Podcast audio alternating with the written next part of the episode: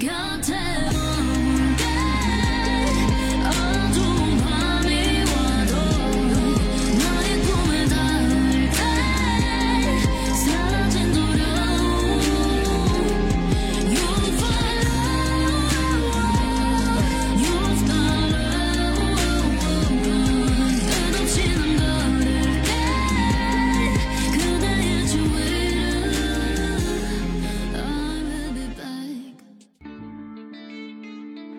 各位听众小伙伴们，大家好呀！今天是二零二三年六月二十六号，欢迎收听 TT Tracy Talk，洞悉全球新闻，学习专业英文。欢迎来到 TT Tracy Talk Plus Hidden Topics。今天我们关注到的是全息技术。甘肃省敦煌市的一场新的演出，再现了莫高窟壁画中描绘的音乐和舞蹈场景。表演运用了全息技术。讲述了一个古代青年追求音乐事业的故事，那当中包括了五弦琵琶、排箫、莲花阮等乐器。那究竟这个表演带来了怎样的影响呢？一起来看看今天的文章。Wants to learn about what's going on in foreign journal or magazine? Let's listen to TT Tracy talk. A new performance in Dunhuang northwest China's Gansu province, revised the musical and dance scenes depicted in the mural of the Mogao caves and offers an immersive experience for the audience to experience the charm of UNESCO World Heritage Site. 甘肃省敦煌市的一场新的演出，再现了莫高窟壁画中描绘的音乐和舞蹈场景，为观众提供身临其境的体验。 感受联合国教科文组织的世界遗产的魅力。Asian Sound of Dunhuang, launched on Thursday, is based on a research into the Asian musical instruments and music scores featured either on the murals or in Asian manuscript of the Library Cave or Cave 17 of the Mogao Caves. 周四的时候推出的敦煌古音是基于对于藏经洞或莫高窟第十七窟壁画或古抄本上的古代乐器和乐谱的研究。With the use of hologram technology, it tells the story of an Asian young man's pursuit of a musical career and involves instruments like the five string pipa, a traditional lute, pan pipa, and lotus flower shaped ruan, a plucked string instrument, as well as various dances such as Hu Xuan, that originated in Central Asia and were popular in the Tang Dynasty. 运用全息技术，这个表演讲述了一个古代青年追求音乐事业的故事，当中运用了五弦琵琶、排箫、莲花软等乐器，还包括了起源于中亚并且流行于唐朝的各种各样的舞蹈，比如说胡旋。By following the footsteps of the young man, surnamed Bai who was staying at Dunhuang to seek mystical inspiration from the profound mural art. The audience either walk through, stand, or sit while exploring the immersive performance spaces. 观众跟随着这位白姓的年轻人到敦煌，从博大精深的壁画艺术中寻找音乐灵感的脚步，或走，或站，或坐，一起探索沉浸式的表演空间。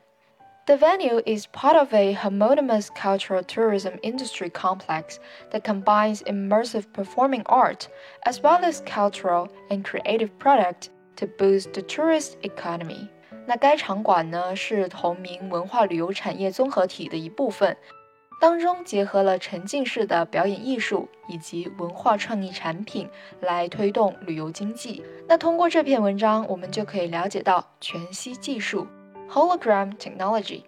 It means a new method called tensor holography. It can enable the creation of holograms for virtual reality, 3D printing, medical imaging, and more, and it can run on a smartphone. 那全息投影技术呢，也被称作是 front projected holographic display，它属于 3D 技术的一种。 原指是利用干涉原理记录并再现物体真实的三维图像的一种技术。那随后呢，随着一些科幻电影、以及商业宣传片的引导，全息投影的概念也逐渐的延伸到了舞台表演、展览展示等等的商业用途活动当中。那我们平常所了解到的那种全息呢，也并非是严格意义上的全息投影，而是使用佩珀尔幻象、边缘消影等方法来实现的一种 3D 效果。那剧中当中有几个单词需要我们着重学习，一起来看一下。The first one, revive, revive，作为动词表示苏醒、复苏。It means to cause to regain consciousness or give new life or energy to someone or somebody, like to this work. Or it could restore from a depressed, inactive, or unused state. For example, their efforts to revive him were futile. 他们对他的抢救无效。revive，抢救。这句话也可以学习到一个新的单词，futile。那同样跟 revive 相似的单词还有 resurrect、resurrect、revitalize、 revitalize、rejuvenate、rejuvenate。虽然说是相近，但是其中的具体用法也会有一定的区别，大家需要注意。The second one, depict, depict，在原文当中，它用作了一个非谓语的形式作为形容词，它原本是一个动词，表示描绘、描画的意思。It means to give a description of something or make a portrait of something. For example. They depicted the thrilling situation to us in great detail. 他们向我们详细的描述了那激动人心的场面。所以与之相近的单词就会有 portray 描绘，illustrate 插图，以及它的名词 depiction 描写。Number three, immersive, immersive 作为形容词，表示沉浸式的、沉浸感的。it means providing information or stimulation for a number of senses, not only sight and sound. For example, have you ever considered an immersive weight loss experience? 你想过试一试沉浸式的减肥体验吗？ 那正如前段时间很火的沉浸式吃东西、沉浸式化妆、沉浸式旅游、沉浸式居家，都可以使用 immersive 这个单词。Number four, mural, mural，作为形容词表示墙壁的，那这个单词也是全文当中的关键单词，壁画。那类似的单词就会有 painting，表示油画；sculpture 表示雕塑 ；graffiti 表示墙上乱写乱画的东西，就是那些涂鸦。For example, and just because we paint like giant public art murals doesn't mean that we don't want to remove those elements from our work。仅仅因为我们像巨大的公共艺术壁画一样来画，并不意味着我们要把这些元素从我们的作品当中移除掉。The next one, manuscript. Manuscript 作为名词表示手稿、原稿的意思。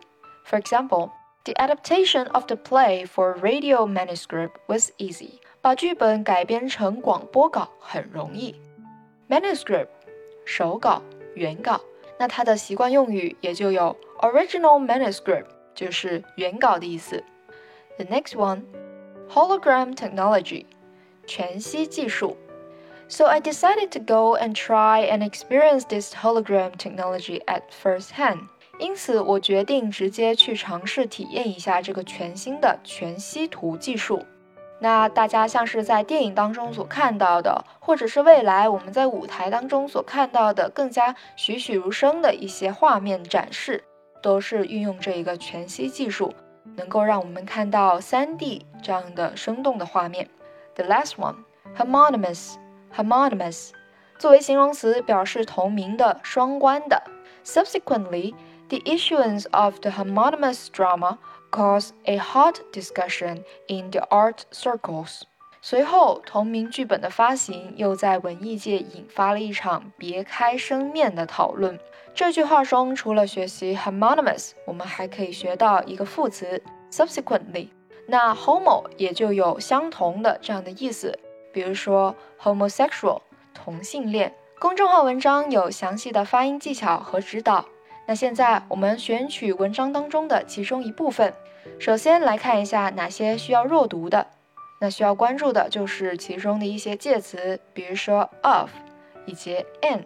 类似的有第一句话，with the use of，with the use of，with the use of hologram technology。那哪一些是需要重读的呢？比如说一些名词，它作为重点的需要强调的，又或者是它是一个主语。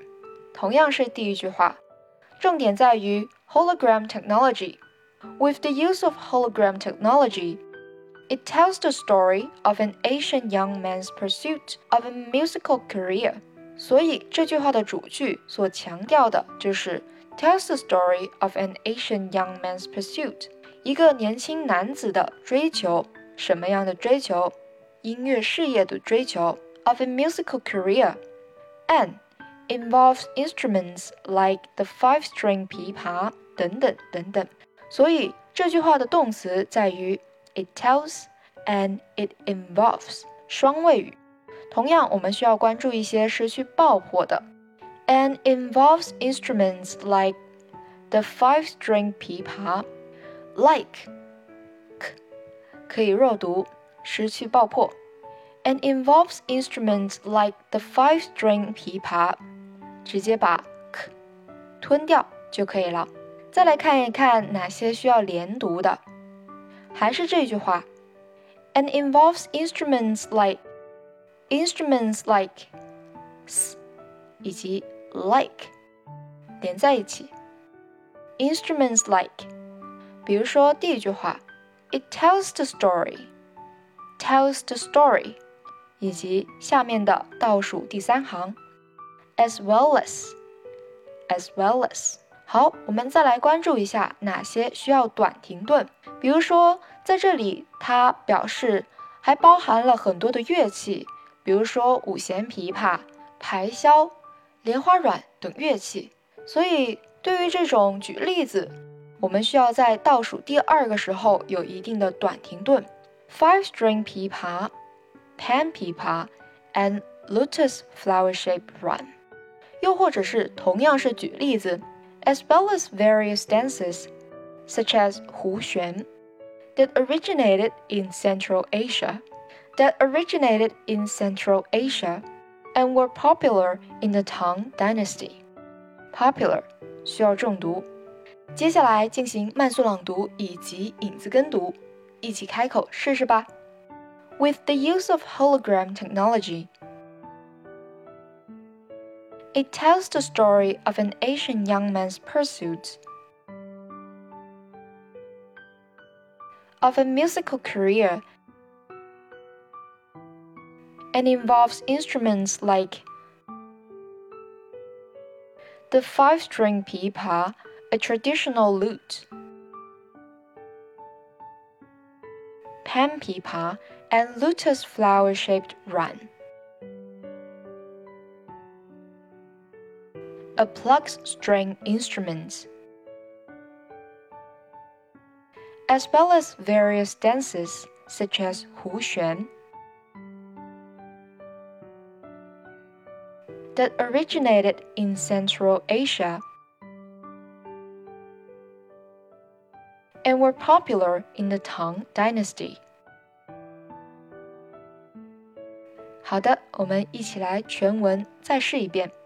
With the use of hologram technology, it tells the story of an Asian young man's pursuit of a musical career and involves instruments like the five string pipa, a traditional lute, pan pipa, and lutus flower shaped ruan a plucked string instrument, as well as various dances such as hu xuan that originated in Central Asia and were popular in the Tang Dynasty。